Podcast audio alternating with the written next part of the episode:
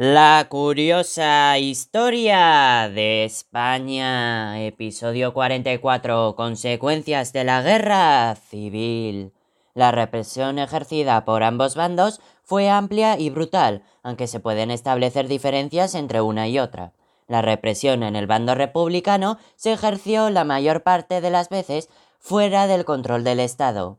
Por el contrario, en el bando sublevado se ejerció una represión institucional. En los costes humanos, los cálculos estiman unos 500.000 muertos entre el frente y la represión de retaguardia. Fue una de las grandes crisis demográficas de España cuyos efectos se vieron hasta finales del siglo XX. En la zona republicana, en especial en los primeros meses de la guerra, también fueron frecuentes las ejecuciones aplicadas a cualquiera que resultara sospechoso de ayudar o de simpatizar con los sublevados. Bastaba con ser conservador, sacerdote o religioso. Fueron los famosos paseos. También se produjeron detenciones ilegales en las checas, cárceles clandestinas, saqueos, incendios de iglesias, requisa de bienes y requisa de propiedades. Se asesinaron a presos políticos de derechas como Melquiades Álvarez y José Antonio Primo de Rivera. A finales de 1936, el Estado se hizo cargo de la justicia al establecer tribunales populares, cesando el terror revolucionario de CNT, FAI, POUM. Especialmente sangrantes fueron los casos de los presos políticos de la cárcel modelo de Barcelona y Paracuellos del Jarama. El bando sublevado procedió sistemáticamente a la eliminación física de los enemigos. Fue una represión de Estado que ejerció el ejército, como en la masacre de Badajoz, la falange o los políticos, contra cualquier sospechoso de izquierdas con fin de imponer el terror. Muchos de los ejecutados, entre ellos Federico García Lorca, fueron enterrados en fosas comunes se aprobaron la Ley de Responsabilidades Políticas de 1939 y la Ley de Represión del Comunismo y la Masonería para depurar a los que habían colaborado con la República y a los que defendían ideas contrarias a la religión o la patria. Las personas ejecutadas en la posguerra por razones políticas fueron unas 50.000. Los campos de concentración se llenaron con pésimas condiciones higiénicas y alimentarias. Los batallones disciplinarios de soldados trabajadores, eufemismo, se crearon en 1940 y disfrazaban los trabajos forzados que tuvieron que realizar los prisioneros de guerra.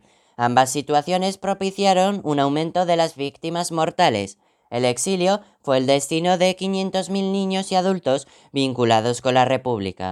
En cuanto a los costes económicos, la producción industrial descendió un tercio por falta de materias primas y fuentes de energía la agrícola una cuarta parte y la ganadería un tercio.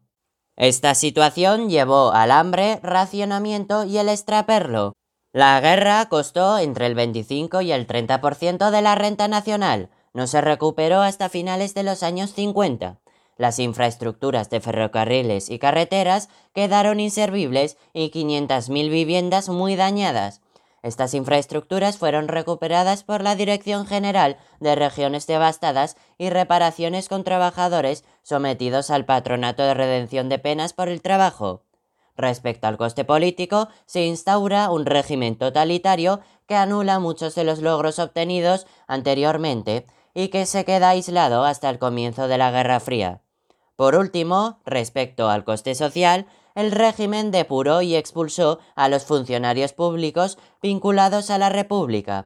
La clase intelectual marchó al exilio o vio censurada su libertad de expresión. La mujer quedó limitada a la actividad doméstica, perdiendo los logros alcanzados en la República. La lengua española será la única lengua oficial. La guerra supuso una fractura social que permaneció durante toda la dictadura, ya que nunca se buscó la reconciliación. A modo de conclusión, la guerra civil provocó unos costes humanos terribles debido a la propia guerra y a la represión ejercida por ambos lados, aunque mayoritariamente por los sublevados. Los costes económicos también fueron cuantiosos, pero lo más terrible fue el coste social en forma de fractura de una sociedad que parece no haber cicatrizado totalmente en nuestros días. ¡Qué fascinante resulta la historia!